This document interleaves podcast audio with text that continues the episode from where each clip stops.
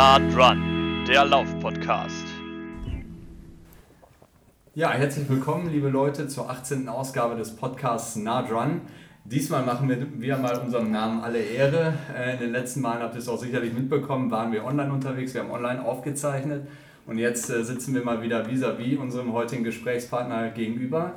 Wir sprechen nämlich heute mit Andreas Klose aus Münster und äh, diejenigen, die aus der Gegend kommen, denen ist der Name sicherlich ein Begriff. Äh, Andreas ist nicht nur an der Uni Münster äh, tätig als äh, Dozent im Bereich Sportwissenschaften, sondern ist auch als Physiotherapeut, als Leichtathletiktrainer und noch in ganz vielen anderen Sachen unterwegs. Das wird er gleich am besten selbst erzählen. Also ein richtiger Tausendsasser der Leichtathletik, früher auch selbst aktiv gewesen und das sehr, sehr hochklassig.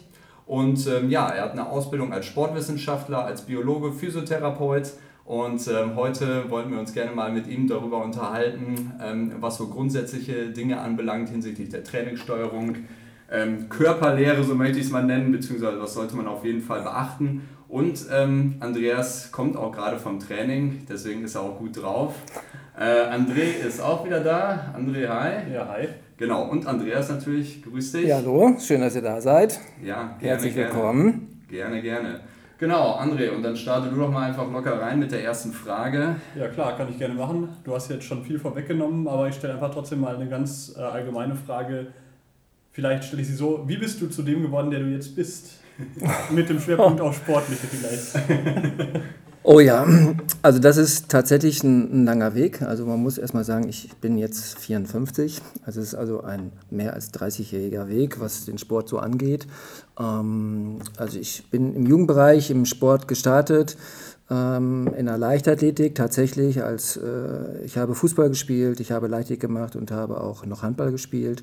Und dann hat sich irgendwann herauskristallisiert, ähm, dass die Leichtathletik wohl ziemlich gut bei mir läuft und ähm, war dann als Jugendlicher ja, sehr ambitioniert, ähm, dass ich schon viel trainiert habe, sehr diszipliniert trainiert habe und bin als 19-Jähriger, ich war dann irgendwann Hochspringer, ähm, eben auch damals schon mal 2018 gesprungen, also relativ früh sehr gut und auch in Europa ziemlich weit oben gewesen. Und dann hatte ich halt die Option zu gucken, komme ich in die Weltspitze, ja oder nein. Das war die erste Entscheidung und äh, das ist so schön gewesen, weil nach dem Abitur da wusste man noch nicht, wo es lang gehen sollte. Und dann war mhm. mir völlig klar, entweder werde ich Polizist oder Lehrer. Da habe ich an Leistungssport nicht gedacht. Und dann war die Tür halt weit offen. Durch die Sportkompanie war die Möglichkeit gegeben, äh, nochmal auf die Karte Leistungssport zu setzen. Also ich habe ja damals 35 Stunden in der Woche auch trainieren müssen. Dann zwei Jahre lang sehr ambitioniert über die Sportkompanie, ja. Sportfördergruppe in Mainz war ich damals. Ist das dann und, eine Untergruppe der Bundeswehr? Ja, genau. Okay. Und dann wurde voll auf die Karte gesetzt. Ne? Da gesagt, also ich habe meinem Trainer da gesagt, also komm, komm, ich gebe dir zwei Jahre Zeit, ja. habe ich Tendenz in die Weltspitze zu kommen, dann äh, also Richtung WM, EM oder Olympische Spiele, dann würde ich auf jeden Fall äh, Sportdiplom studieren und würde auch in Mainz bleiben und wenn das nicht so ist, dann habe ich gesagt, Sport ist eine wunderbare Sache und dann muss ich mich aber um einen anderen Beruf kümmern, der mich auch mein Leben absichert. Und dann ist das passiert, was passieren, eigentlich nicht passieren sollte. Also ich war viel verletzt, die zwei Jahre waren am Anfang super und dann bin ich von einer Verletzung in die andere gekommen, geistig eigentlich nur noch dem Sport verfallen. Das war eigentlich ein ganz bitteres Ende mit der Erkenntnis, ähm, ich bin für den Hochleistungssport dieser Art und Weise, ich komme nicht nach oben an, warum auch immer. Ich mache mhm. ja gar mhm. keinen Vorwurf, aber der Gedankengang war tatsächlich mit 21 war ich da zu sagen, hey, okay, ich komme ganz oben nicht an. Ich, und der Gedankengang war erst da, ich, ich habe gebrannt, es hat richtig gut getan. Ich sagte, ja. hey, wie kann das sein? Ich, ich brenne für den Sport, ich investiere und wie andere arbeiten, acht Stunden, habe ich acht Stunden trainiert, habe ich gedacht, komm, dann äh, muss ich darum kümmern, woran bist du gescheitert? Und habe gesagt, also die, ich habe mich dann erstmal darum gekümmert. Die Fragestellung, ist Hochleistungssport gesund? Also das mhm. habe ich mich wirklich mit 21 gefragt, also weil die Leute, die brennen, ähm, einige kommen an und einige nicht und ich bin halt nicht angekommen und das hat mich einfach gebrannt, ist Hochleistungssport gesund? Und bin dann diesen zweiten Weg gegangen, habe dann Sportbiologie studiert, habe parallel unglaublich viel autodidaktisch gearbeitet, ähm, sehr viel Anatomie, Physiologie, mich als Bewegungstherapeut, Sporttherapeut ausbilden lassen, dann nochmal ja. drei Jahre die Physiotherapieausbildung gemacht, dann nochmal manuelle Therapie Osteopathie draufgesattelt, dann die viszerale Osteopathie. Also ich habe versucht von verschiedenen Bereichen das irgendwie zu setzen und habe parallel immer als Trainer schon gearbeitet, dass ich gesagt Ja. habe, okay, wenn ich schon als selber als Leistungssportler nicht ankomme, dann zumindest versucht das neue Wissen als Trainer weiterzugeben. Ja. Und das war ein ganz goldener Moment. Also als Trainer hatte ich eine ziemlich gute Phase eigentlich. Ich habe sehr ambitioniert, auch in der Leichtathletik treu geblieben als Diagnostiker und auch als Trainer im Weitsprungbereich. Ich habe dann auch den Vize-Europameister dann ja auch den trainiert, den Konstantin Krause, die Sophia Schulte eben auch. Und da war der große Cut bis Olympische Spiele. Also ich, die Sophia war ja bei den Olympischen Spielen in Sydney, Ah, in Sydney, in Sydney okay. 2000. Ja.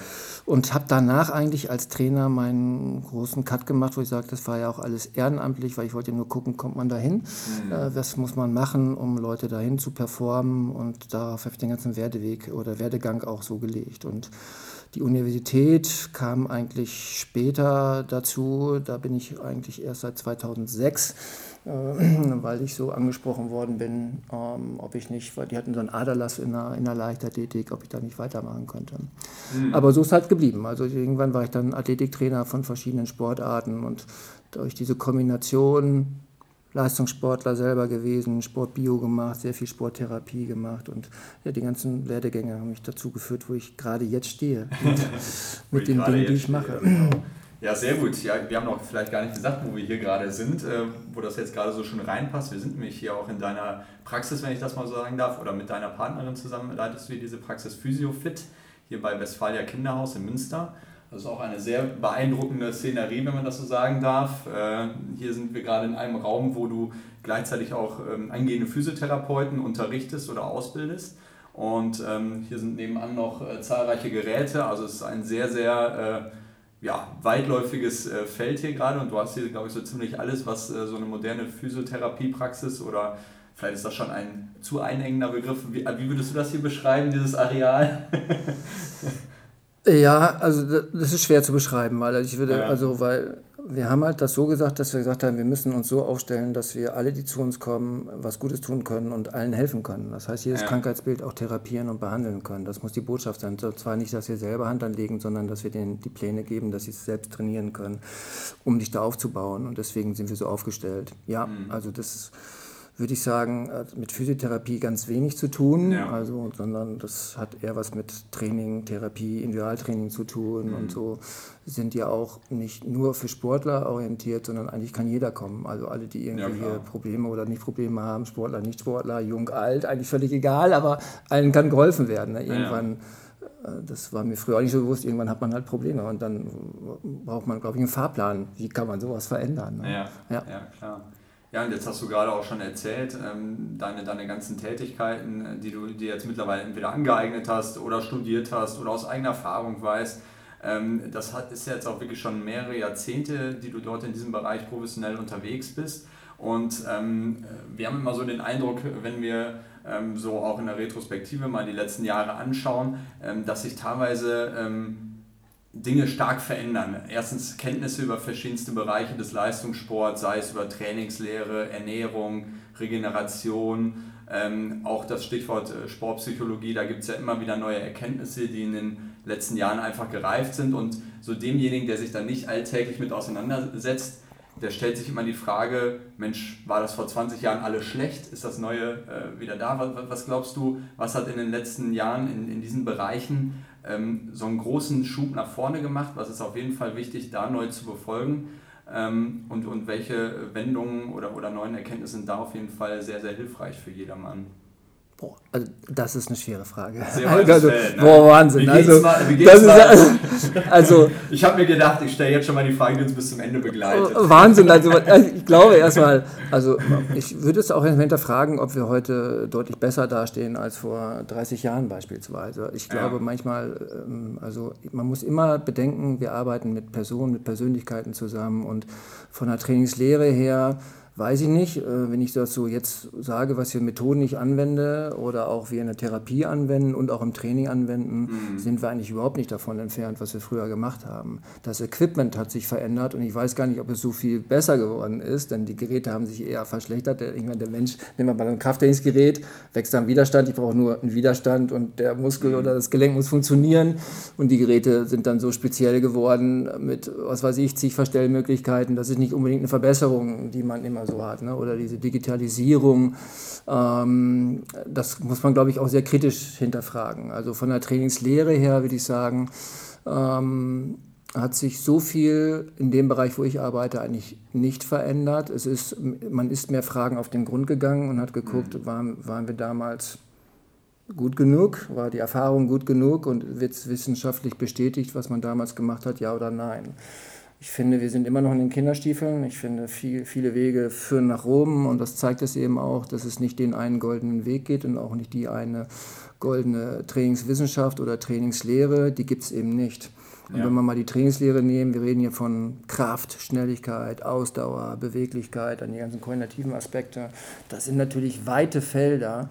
Mhm. Aber was ich, glaube ich, gelernt habe, dass alle Felder wichtig sind, um jemanden top zu performen, also richtig mhm. top zu performen und dass man über alle Felder auch richtig intensiv nachdenken muss, wie sinnvoll sind die einzusetzen. Also das muss man schon sagen.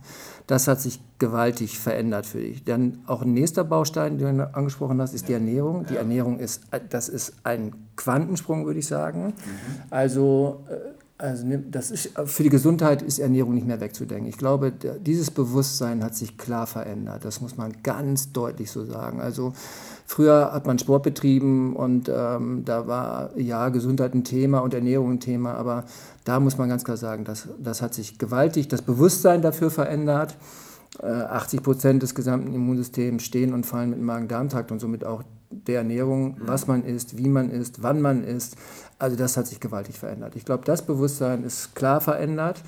Es ist zwar noch nicht in allen Köpfen, das merkt man schon, auch die Athleten, die jetzt kommen und äh, sich äh, untersuchen lassen, ähm, da merkt man schon, dass Ernährung ein Thema ist und man muss da sehr sattelfest auch sein, äh, was ja immer schwierig ist bei der ganzen medialen Plattform, aber man kann schon deutliche Empfehlungen geben. Die Ernährung hat sich klar verändert. Dann hast du angesprochen Psychologie, darf ja. ich das noch sagen? Also es ist ein spannendes Thema, weil ja. die hat sich wirklich seit 2000 wirklich verändert. Die Psychologie hat sich ja damals eigentlich nur so an so an krankhaften äh, Sachen orientiert. Und diese Psychologie, die gibt es ja erst seit Ende 90er Jahre, Anfang 2000.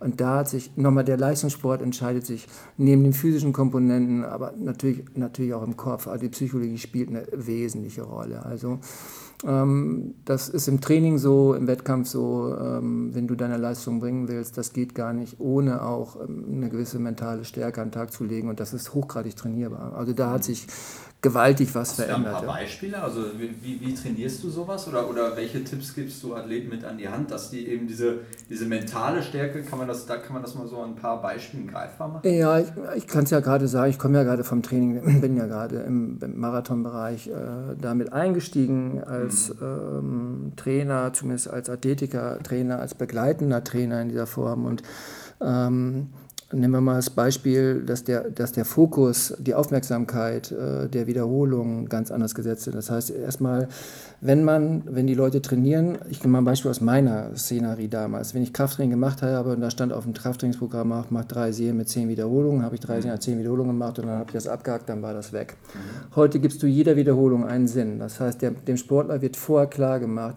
was trainieren wir hier gerade. Und zwar bei jeder Serie, bei jeder Wiederholung. Sind wir im Bindegewebe, im Muskelgewebe, im Nervengewebe? Wie ist die Dosierung? Warum ist die Dosierung so? Die Warum-Frage muss geklärt sein.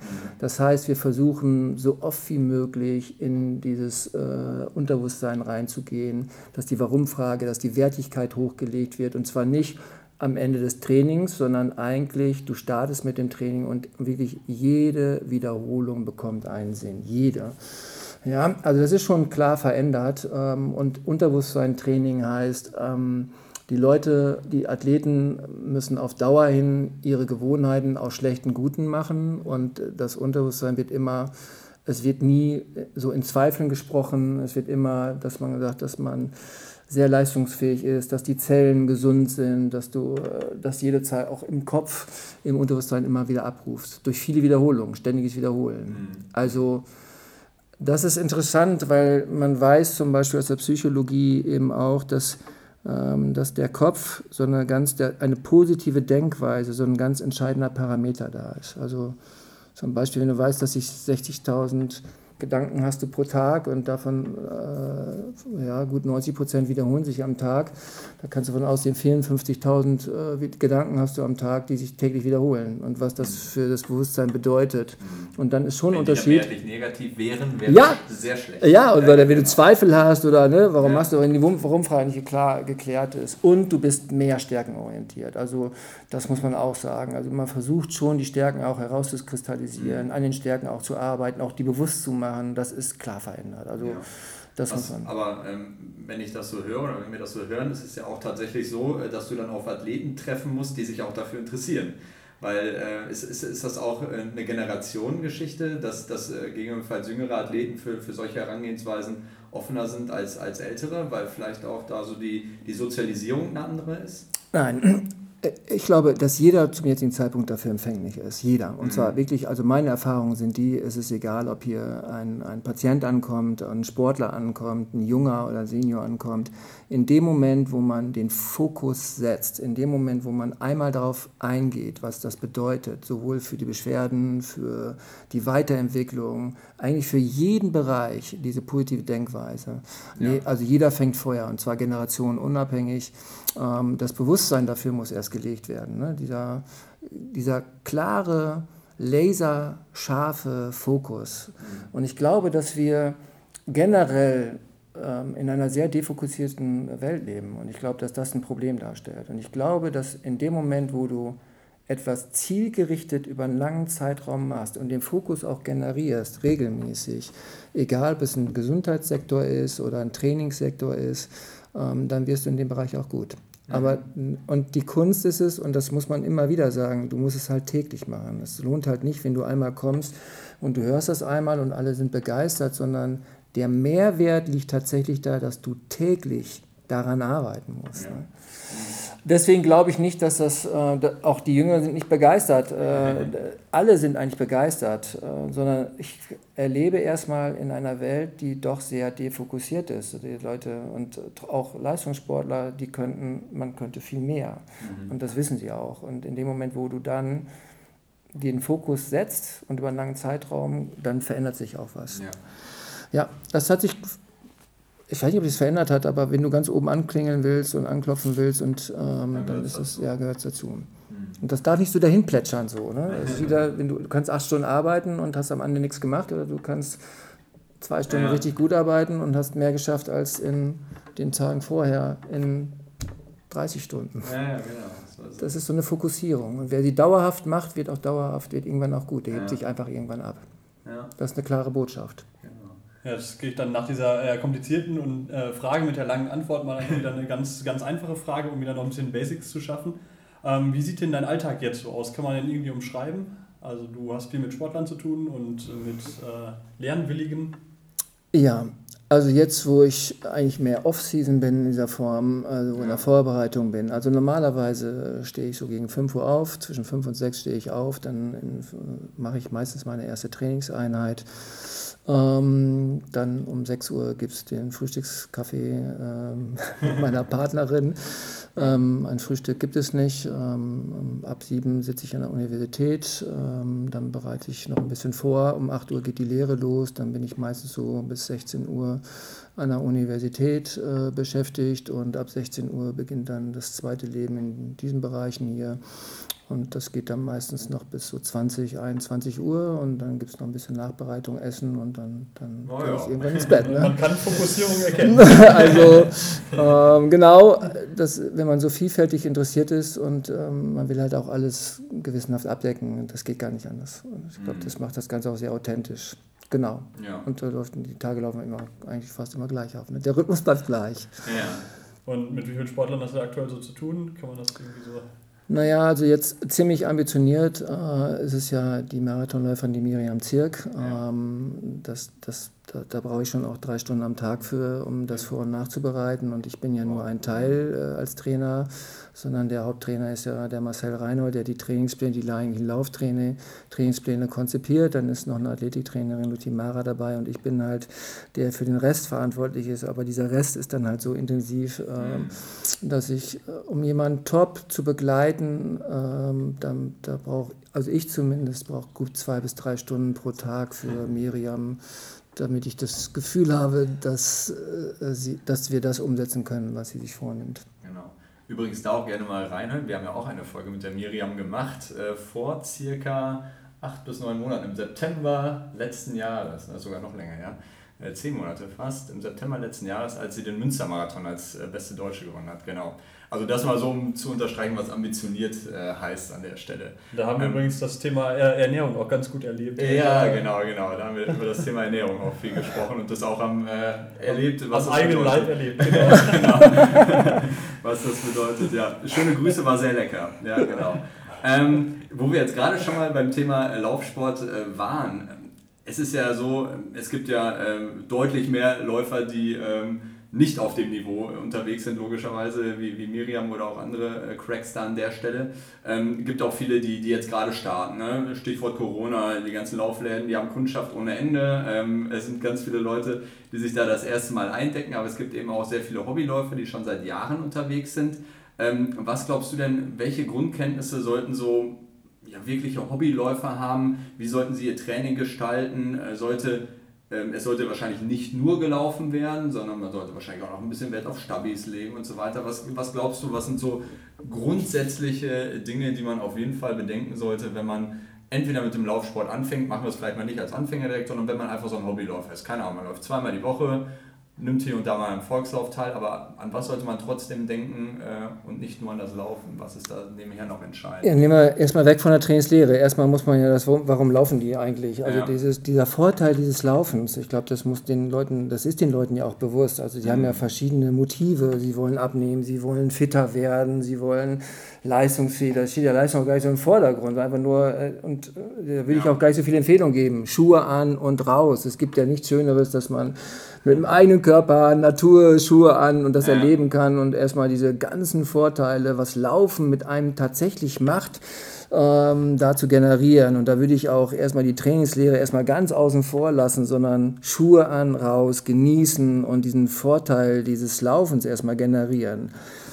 Und das, was dann irgendwann kommt, und das ist wirklich ein Phänomen nicht nur des Laufens, sondern auch des Altwerdens, das habe ich ja nicht so gerechnet, dass Altwerden auch so eine Herausforderung ist, es werden Probleme auftauchen. Das war mir früher als Therapeut auch nicht so bewusst. Ähm, 85 ähm, Prozent äh, der deutschen Bevölkerung bekommen irgendwann Rückenleiden und diese Rückenleiden machen sich irgendwann in Achillessehnenbeschwerden bei Läufern eben auch bemerkbar. Also man kann davon ausgehen, dass die Leute irgendwann 40, 50 sind, und nochmal anfangen irgendwann zu laufen, weil das gut ist und dann machen einen Steigungslauf und dann zieht in der Wade, zwickt in der Wade und dann machen sie alles Mögliche, nur nicht das Richtige. Ne? Und das ist immer so schade. Und deswegen, ja, also man, man kann nicht bis ins hohe Alter nur sagen, jetzt zieh die Schuhe an und laufe, sondern man muss mit Problemen rechnen und das stimmt, man braucht ein, man braucht ein Begleitprogramm. Und also zum heutigen Zeitpunkt würde ich sagen, also ohne Krafttraining ist das nicht mehr möglich. Also auch auch nicht ambitionierte Hobbyleute, mhm. äh, man bekommt einfach irgendwann Probleme, Schmerzen und äh, da ist es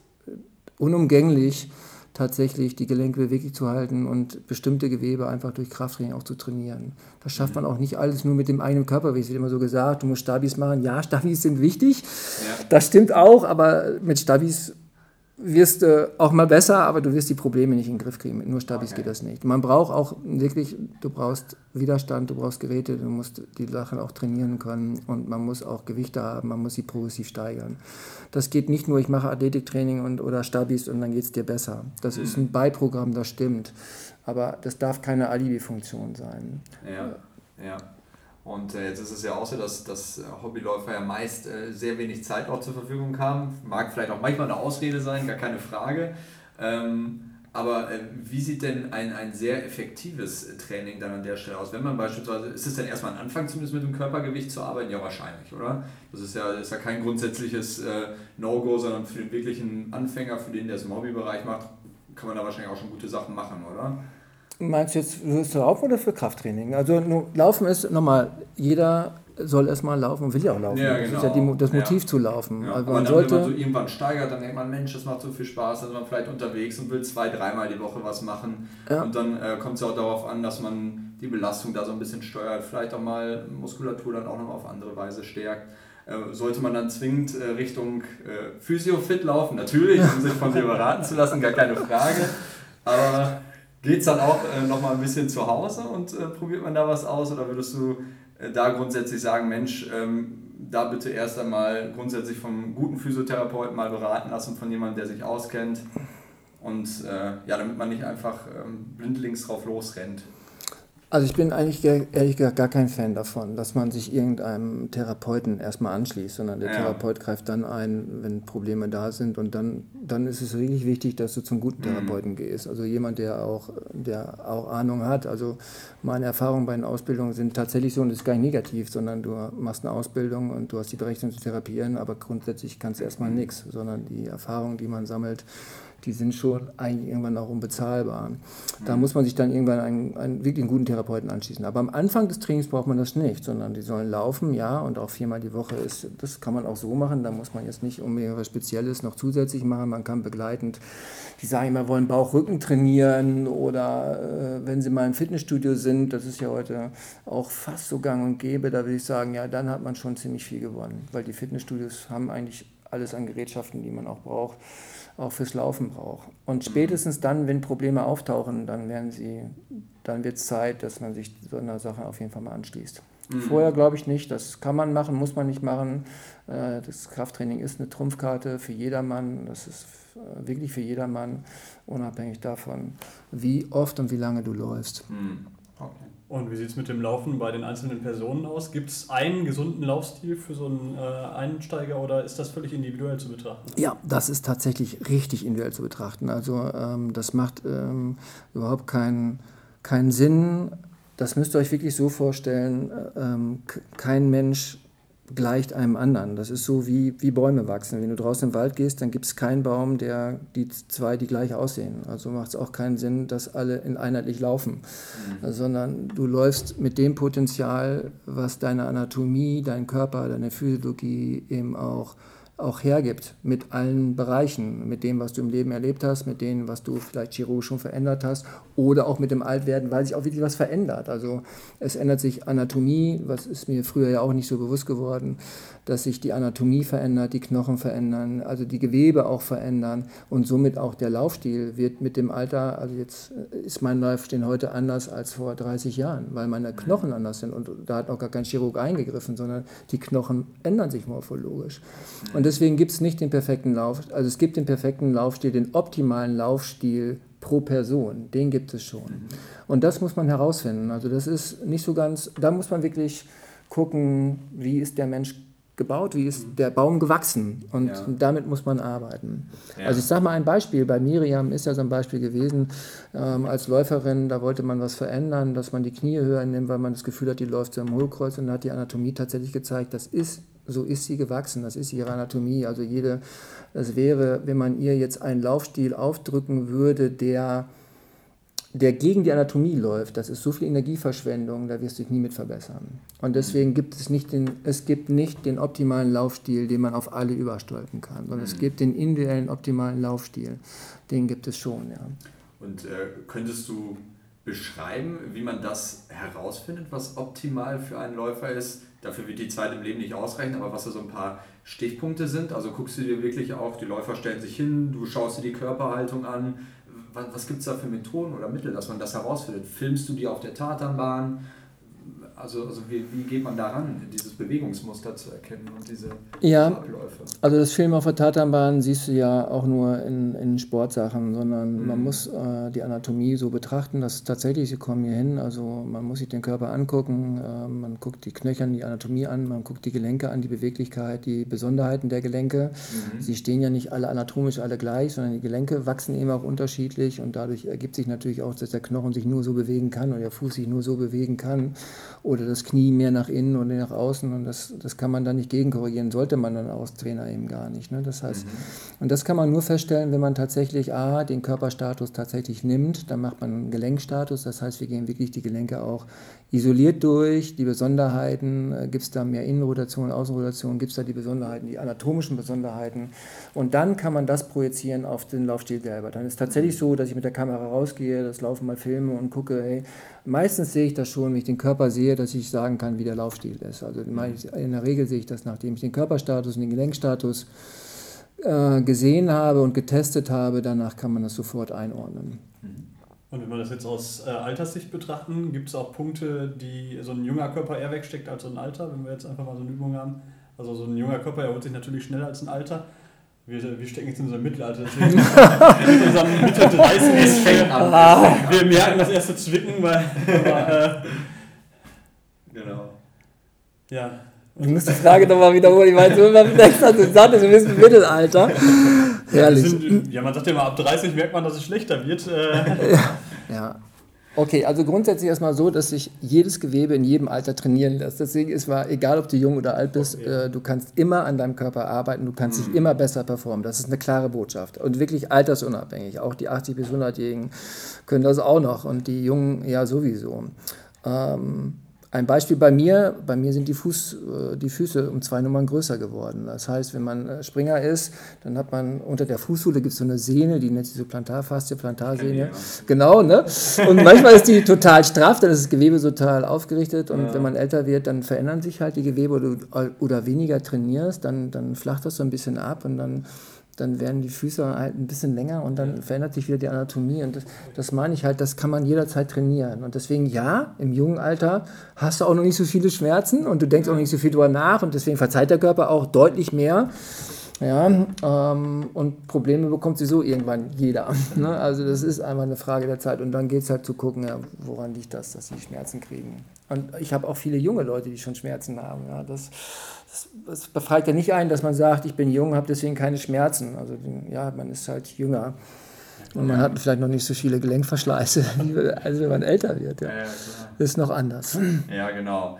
Ähm, du hast ja am Anfang jetzt, glaube ich, kurz auch mal gesagt, dass du selbst auch Sport machst. Ähm, deine, deine aktive Karriere, also selbst Sport, ist da wahrscheinlich noch äh, ein bisschen äh, untertrieben an der Stelle. Äh, du bist auch äh, Altersklassenathlet im, im, im Mehrkampf bist du unterwegs an der Stelle. Zumindest ist das das Letzte, was ich so gesehen habe. Ist das auch noch aktuell bei dir? Also wirklich auch auf internationaler Ebene oder ist das schon jetzt abgehakt ein bisschen? Ja, also man muss dabei sagen, ich hatte den Zehnkampf-Weltmeister in einer Therapienbehandlung und der hat vor damals vor zehn Jahren hat er gesagt, Andi, ich möchte mal zusammen mit dir auf den Wettkampf, wollen wir das hier gemeinsam Ja. machen. Und so ist das eigentlich entstanden. Da war ich total unsportlich. Also wenn man mich vor zehn Jahren gesehen hätte, dann hätte man nicht gedacht, äh, dass ich da so die Treppe so schlecht so runtergehe. Ich habe dann wirklich trainiert. Ich, äh, und der wollte mit mir wirklich auch nicht, es ging nicht um irgendeinen kleinen Vereinswettkampf. Er hat gesagt, ich möchte mit dir zur EM oder WM.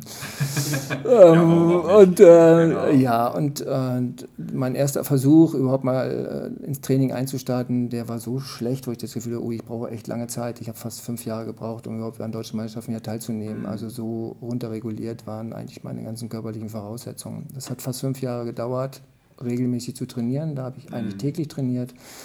Und als man dann, oder als ich dann deutscher Meister wurde und dann Richtung EM und WM gestartet bin, dann habe ich dann auf zwölf Einheiten hochgesattelt. Ähm, und das hat dann, der ganze Prozess hat neun Jahre gedauert. Jetzt bin ich fit wie ein Turnschuh, tatsächlich. Ähm, und habe jetzt aber auch entschlossen nach der WM, äh, nachdem ich da Fünfter geworden bin, ähm, habe ich gesagt, nee, War ich höre im jetzt. letzten Jahr? Im letzten Jahr, genau. Habe ich dann auch aufgehört und jetzt wird sich das auch gar nicht vereinbaren lassen. Also ähm, dieses Trainerdasein, was ich aktuell führe, plus meine eigentliche sportliche, das würde gar nicht funktionieren. Ja, genau. Das würde der Zeitrahmen auch gar nicht hergeben. Ja. Äh, Kannst du das nochmal erklären? Ähm, Also es äh, war eine Altersklassen-EM an der Stelle, ne? An der Stelle. Äh, da- Das, das wissen ja viele gar nicht. Man kennt diese großen Events, Olympia, EM, WM und so weiter, immer aus dem Seniorenbereich, so nennt sich ja das dann äh, immer an, dem, an der Stelle. Aber es gibt äh, darüber hinaus ja eben auch noch Weltmeisterschaften, Europameisterschaften für Altersklassenathleten. Ähm, Inwiefern unterscheidet sich das da? Muss man sich auch, muss man sich qualifizieren? Ich gehe davon aus.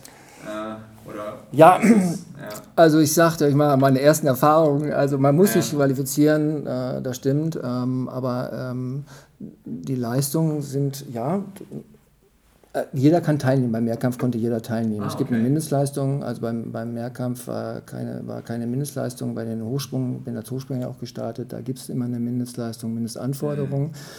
Das stimmt, ähm, aber ich sage euch mal die Erfahrung meiner ersten deutschen Meisterschaft als Senior. Also ich stand da unter der Dusche nach dem Wettkampf bei den deutschen Meisterschaften und dann war die 400 Meter Staffel da, es war ein Kugelstoßer da, Hochspringer und Weitspringer und die sahen so athletisch aus. Also da sind manche Athleten, die ich im Jugendbereich trainiere, sahen nicht so aus wie das, was ich da unter der Dusche gesehen habe. Das hat gezeigt, wie akribisch, sie diszipliniert diese Generationen noch sind. Also es ist ein Wahnsinn. Ich habe das total unterschätzt. Ich dachte, ich habe eine Trumpfkarte, weil ich so akribisch bin, aber sie sahen alle so aus. sie waren also alle vorbereitet. Ähm, sie waren, das ist äh, unvorstellbar. Also ähm, das hat richtig äh, mir auch die Augen geöffnet, ja. wo man sagt, a, was ist in dem Alter möglich und b, also wie viel Sport, Bewegung, auch diesen A-Leistungssport da auch noch betreiben. Also mhm unglaublich. Also ich habe tolle Gespräche gehabt und äh, das ist ein Wahnsinn. Also man unterschätzt das. Das ist eine ganz, ganz starke äh, Sache, die ich da erlebt habe. Ja, fit bis ins hohe Alter, muss man sagen. Ja, ich gerade fragen, bis in welche Altersklassen geht denn das hoch? So, dann, Ja, auch bis 80, 90, 100. Ähm, das stimmt. Ähm, aber selbst äh, bei der EM und WM den Stabhochschwung mit 80-Jährigen zu sehen, mit gebogenen Stab und die gehen da auch noch über 2,40 Meter, 50. Also das ist schon unglaublich auch zu sehen, dass sowas überhaupt möglich ist und das sieht noch athletisch und es sieht nicht schlecht aus. Also bei manchen denkt man, oh, ne, also ist natürlich klar, was, was, was läuft denn da oder wer läuft denn da, aber grundsätzlich, wenn man jetzt so die, die Spanne sieht, ähm, so alle so bis 70, 75, äh, auch die 80-Jährigen, nee, das ist schon erstaunlich. Also wow. Hut ab vor jeder Leistung, die man da sieht und auch mit welcher Einstellung die da hingehen. Also ähm, sie haben auch Erwartungen. Also man merkt, dass die früher alle mal Sport gemacht haben. Also mhm. als Quereinsteiger da reinzukommen, ist es, würde ich fast sagen, im Hochsprung fast unmöglich. Also jemand, der als Quereinsteiger diese Leistungen sind gar nicht, glaube ich, das ist nicht leistbar. Das schaffen. Also das also das finde ich nicht bei EM oder WM. Ne? Man kann nicht einmal denken, oh, ich bin jetzt so alt, ich mache mal kurz ein paar Jahre was und gehe mal zur, EM. Also dann, äh, bei mir war es ja auch so, also du, du, musst halt auch in der Lage sein, auch mit, mit 50, 55 auch 1,80 zu springen. Also das, und wer das mal gesehen hat, das ist schon echt eine Aufgabe. Das macht man nicht nur so. Also. Wahnsinn. Aber es geht nicht um Hochsprung so, es sind wirklich, also die, die sahen alle wirklich, es waren ja verschiedene Disziplinen da. Das ist ganz, ganz toll, was man da sieht. Und, also, ja. und es geht nicht nur um Leistung, also die, es ist wie eine Großfamilie. Die Leichtathletik ist eine Großfamilie und das ist ganz schön zu sehen. Ja. Wo ja. hat die EM stattgefunden? Ähm, die äh, EM war in, die WM war in Madrid, ähm, im letzten Jahr die EM auch, genau, und jetzt war es in Polen, waren wir. Okay. Ja. Also eine ziemlich große Familie, ist das super. ja, das ist äh, wirklich, und das ist ein ganz, ganz tolles Event. Da feuert jeder jeden an, jeder gönnt das auch dem anderen ja. und trotzdem ist man im Wettkampf drin und man ist, also das hat, das macht was mit den Leuten auch. Also ganz, ganz tolles Event. Also ja, es ist wirklich eine große, die Leitig ist eine große Familie. Also würdest du nicht mehr aktiv teilnehmen, aber vielleicht trotzdem hinfahren, um dann die Leute anzufeuern und wiederzusehen? Ja, absolut. Zurzeit hätte ich die Zeit nicht, aber ähm, ja, auf jeden Fall, weil das ist ein ganz, ganz tolles Event. Ja, das muss man schon sagen. Mhm. Ja, sehr schön. Ja, jetzt sind wir auch schon äh, gute 40 Minuten äh, dabei. Äh, ist super spannend. Ähm, aber wir sind da natürlich im Podcast-Format und da muss man auch kurz und äh, knapp äh, dann auch irgendwann äh, zum Ende kommen, so leid es uns tut natürlich. Ähm, jetzt haben wir ganz äh, viel schon darüber gehört, Mensch, du trainierst im Miriam Zirk, bist also auch im, im Laufsport äh, eingestiegen. Ähm, du zum Mehrkampf gehört natürlich auch mal in der Laufstrecke. Bist du hier in Münster dann auch mal äh, läuferisch unterwegs und was ist hier deine Lieblingslaufstrecke in Münster? Gibt es sowas? Oder musst du jetzt sagen, mache ich gar nicht? Tatsächlich als Hochspringer muss ich sagen, mache ich gar nicht. Und ähm, also im Mehrkampf, ähm, ja, ich habe schon eine Laufstrecke hier, direkt hier, sieht ja, das sieht relativ schön aus. Wir haben ein kleines ja, Waldstückchen, genau. also ich kann hier schon eine halbe Stunde, eine Stunde auch laufen. Äh. Das findet auch mittlerweile auch statt, auch gesundheitlich schon statt für äh. mich.